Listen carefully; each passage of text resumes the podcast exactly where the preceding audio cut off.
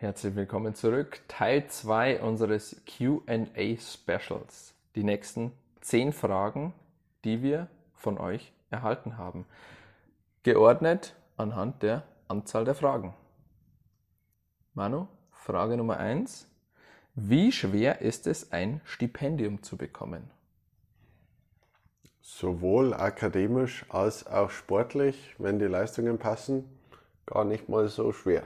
Ja, und das ist ja auch die Message, die wir versuchen zu vermitteln, dass das Studium oder die, die Kosten, die proklamiert werden für ein Studium in den USA, immer ein wenig abschrecken. Aber wenn man dann auch wirklich dahinter guckt und, und sich damit befasst und die Möglichkeiten eines Stipendiums auslotet, dann stellt man relativ fest, dass es nicht schwierig ist, vor allem für europäische Sportler und europäische Absolventen.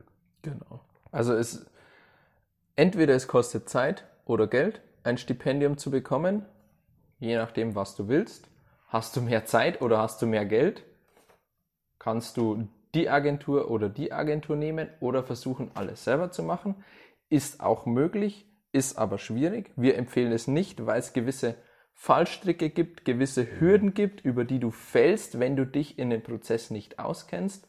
Was du aber auch nicht machen musst, unserer Meinung nach, ist 10.000 Euro für eine Agentur auszugeben, Manu. Absolut. Weil du sowieso den Großteil der Arbeit selber machen musst. Das kann dir die Agentur nicht abnehmen. Die kann dir keine Videos drehen, die kann nicht zur Botschaft gehen für dich, zum Visum, die kann nicht mit den Coaches für dich sprechen. Das musst du alles selber machen. Und warum solltest du dafür Geld ausgeben? Von dem her, entweder oder. Mano, nächste Frage. Welches Stipendium zahlt am meisten? Das Sportstipendium. Wenn man es jetzt mit einem akademischen Stipendium vergleicht, wenn ein Coach dich wirklich haben will, dann äh, sind die Dollarzahlungen fürs äh, Sportstipendium um einiges höher als das akademische Stipendium. Genau, man muss, man muss natürlich dazu sagen, wenn du jetzt auf ähm, D3 gehst, also rein akademisch, dann ist natürlich das akademische Stipendium höher, weil es kein sportliches gibt. Aber wir nehmen jetzt mal D1, D2 an, wo du sowohl akademisch als auch sportlich hast, dann ist definitiv das sportliche Stipendium höher als das akademische. Nächste Frage, Manu. Wie lange geht ein Sportstipendium? In der Regel ist die Erwartungshaltung, dass wenn du in die USA gehst, um dort deinen Bachelor zum Beispiel äh, zu machen da, und der dann auch in den USA vier Jahre dauert, dass du dein Stipendium auch für die vollen vier Jahre erhältst. Im Vergleich dazu, wenn du für einen Master in die USA gehst, der zwei Jahre dauert, sagen wir jetzt mal, vielleicht auch nur ein Jahr, dann wird das Stipendium auch nur ein oder zwei Jahre äh, ausbezahlt. Genau. Man muss natürlich dazu sagen, ähm, viele Coaches versuchen das Stipendium auf ein Jahr zu begrenzen, damit sie einfach mehr Spielraum haben, um mit dem Budget zu taktieren. Ähm, das kann man alles in die Verhandlungen mit reinnehmen. Also kein Coach kann es nur für ein Jahr rausgeben, sondern sie können es für definitiv mehr als ein Jahr rausgeben, auch wenn sie dir das erzählen. Dann weißt du von vornherein, ja, der Coach hat vielleicht nicht das große Interesse oder das größte Interesse an dir oder der Coach ist halt einfach nicht ehrlich.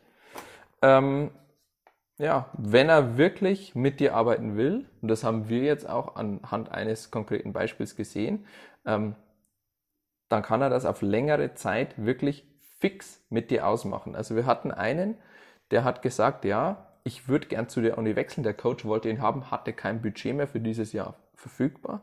Aber er hat gesagt, ich kann ihm dieses Jahr so und so viel geben, das ist mein Maximum, und ich kann ihm die nächsten ein, zwei Jahre so und so viel geben, sodass er im Mittel auf dieses Stipendium kommt.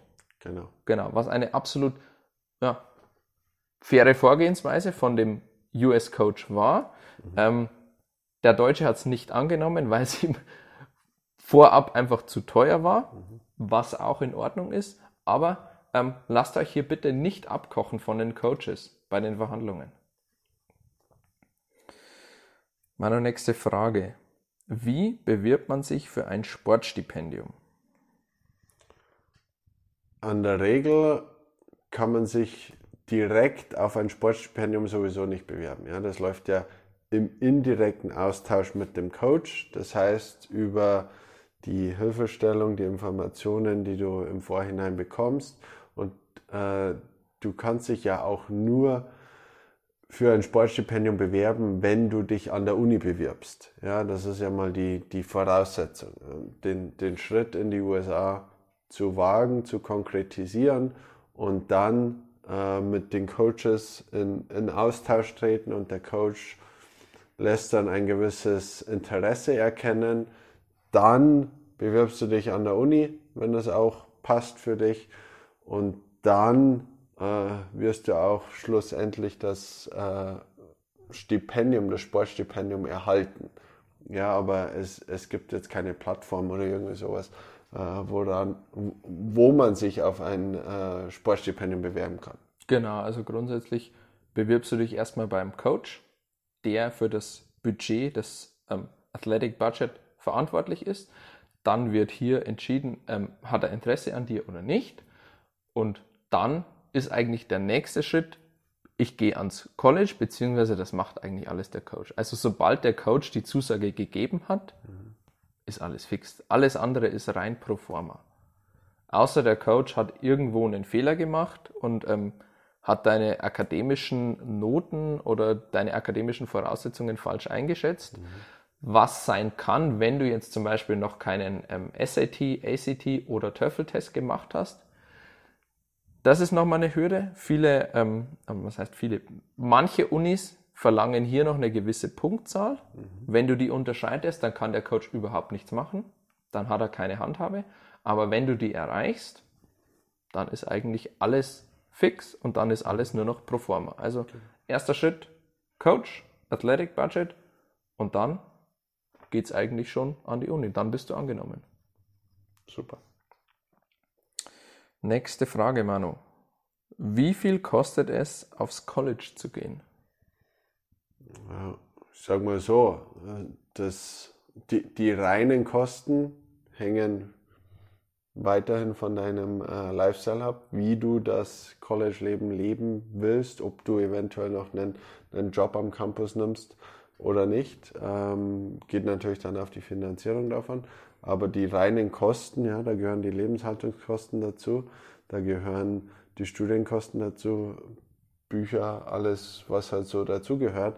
Aber ja, die gibt es auch keine Standardantwort darauf, weil es im Endeffekt darauf ankommt, an welcher Uni du bist, in welcher geografischen Region du bist. Äh, also kann ich da jetzt auch keine wirkliche Dollar- oder, oder Euro-Summe nennen, die genau da auch zutreffend wäre. Absolut. Ganz klar von bis. Ähm, wir haben ein ausführliches Video zu dem Thema gemacht. Schaut euch das vielleicht mal an. Meine nächste Frage. Tolle Frage. Ist das Studium in USA leichter? Äh, provokative Frage, äh, aber ich würde sagen, es kommt drauf an, an welcher Uni du bist. Ja, es gibt die, die Elite-Unis in den USA, wo es auf jeden Fall schwieriger ist. Ähm, aber ich glaube, wir können da aus unserer Erfahrung auch sprechen. Die Unis, die jetzt nicht unbedingt die Elite-Unis sind, da würde ich schon sagen, dass das äh, Studium ein wenig einfacher ist als jetzt äh, zum Beispiel in, in Deutschland. Aber es wird ein anderer Fokus äh, gelegt wie die akademische Ausbildung in den USA auch, auch stattfindet. Ich kann jetzt vom BWL-Studium sprechen, was sehr praxisnah war und äh, nicht so theoriebehaftet, aber du hast natürlich auch deine General Electives, die äh, Geschichtskurse, Biologiekurse, die du eventuell noch belegen musst, äh, wenn du keine Credits für bekommst. Und dann muss ich schon sagen, das war für mich nochmal gymnasiale Oberstufe. Von daher sehr leicht. Also äh, jeder, der irgendwie ein vernünftiges Abitur in Deutschland oder eine vernünftige Matura in Österreich abgelegt hat, die können das auch relativ gut meistern, muss ich schon fast sagen, in den USA. Also im Großen und Ganzen ist es auf keinen Fall schwieriger, das würde ich jetzt nicht sagen. Genau, du hast natürlich die Schwierigkeit, dass du im englischsprachigen Umfeld bist. Also das macht es nochmal etwas schwieriger als in Deutsch. Auf der anderen Seite, für mich, ich habe in Deutschland und in den USA studiert und in Deutschland und in den USA auch einen Abschluss gemacht.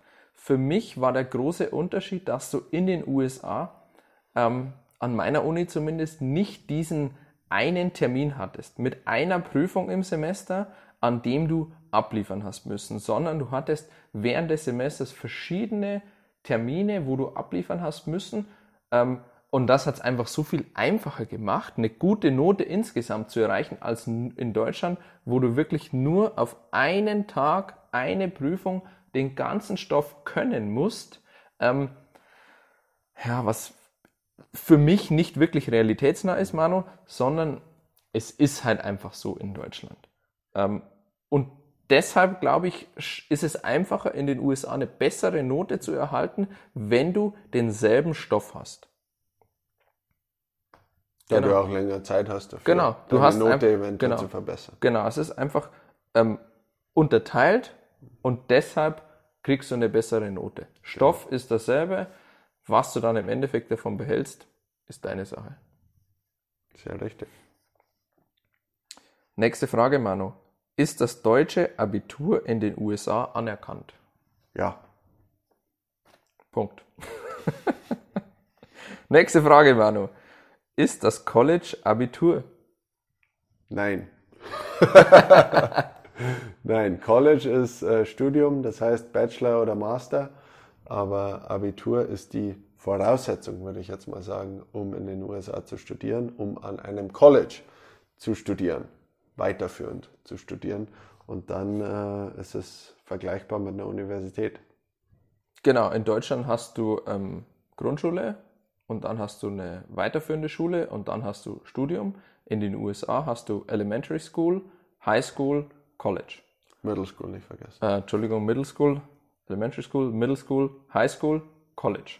Und ähm, im Endeffekt schauen die Amis, ähm, wenn du ob du aufs College gehen kannst, wenn du die richtige Highschool abgelegt hast. Und das ist natürlich immer nicht ganz so einfach, Deutschland, USA, Österreich, USA zu vergleichen, weil es hier unterschiedliche Auffassungen von einem ersten und zweiten Bildungsweg gibt. Ähm, aber ja, ähm, College ist grundsätzlich Universität. Genau. Und ob, ob hier College steht oder University, ist völlig egal. Meine nächste Frage. Wo gibt es die meisten Deutschen in den USA? Wahrscheinlich bezogen aufs College. Also da habe ich jetzt keine harten Zahlen, aber aus meiner Erfahrung würde ich so einschätzen, dass äh, die meisten prozentual gesehen vermutlich in, in Boston, New York oder Kalifornien sind. Die drei Regionen würde ich jetzt mal äh, als, als die Favorites aus akademischer Sicht wählen. Wenn es um die Sportler geht, vermutlich Florida und Kalifornien. Aber ja, das, das wäre so meine grobe Einschätzung, ohne eine genaue Datenlage zu wissen. Genau, also ich habe auch keine genaue Datenlage, hätte jetzt tatsächlich dieselben Regionen gewählt. Ähm, ja, ich meine, die Deutschen zieht es natürlich ins schöne Wetter. Ja. Muss man auch Die Sportler fahren. ähm, je nach Sportart, ja. Warum auch nicht? Wobei es alle natürlich ins schöne Wetter zieht. Aber ja, ähm, Boston natürlich ähm, deutscher Hintergrund. Auch Texas hat deutschen Hintergrund, wo du ja heimisch bist. Ähm, aber man darf natürlich auch die anderen Regionen, glaube ich, nicht unterschätzen. Also auch da gibt es tolle Unis, tolle Städte, tolle Plätze. Mhm. Ähm, ja, und wenn man in die USA geht, du bist sowieso in einer fremden Kultur. Und ich glaube, die Erfahrung habe ich gemacht, du tust dich nur leicht oder du hast nur Spaß, wenn du dich wirklich versuchst, in die Kultur einzubringen und nicht versuchst nur dann, ja, alle Deutschen untereinander irgendwie zusammenzubringen oder alle Franzosen, das hatten wir mal an der Uni. Das ist halt so eine Bubble, aber genau. du, du nimmst nicht wirklich teil am, am Leben, am Sozialleben und genau. an, an der Kultur. Genau. Das unbedingt notwendig, um sich auch persönlich weiterzuentwickeln. denke Ja. ich. Die Komfortzone zu verlassen. Genau. Get out of your comfort zone. Genau. Manu, letzte Frage für diesen QA-Teil. Kann man kostenlos in den USA studieren? Im Endeffekt schon, ja, aber natürlich fallen immer Gebühren an. Diese Gebühren werden aber hoffentlich von einem Stipendium abgedeckt. Genau. Also die kurze Frage ist, ja, man kann sogar was rausbekommen, wenn man es richtig macht. Ähm, der Normalfall, das sehen wir auch, ist so, dass du einen kleinen Teil an Kosten hast, ähm, aber grundsätzlich die Kosten geringer sind als in Deutschland, wenn du deine Karten richtig ausspielst. Super. Genau. Perfekt. Manu, vielen Dank. Und dann würde wieder ich sagen, Teil 2 abgehakt. jawohl, wir gehen zu Teil 3. Bis zum nächsten Mal.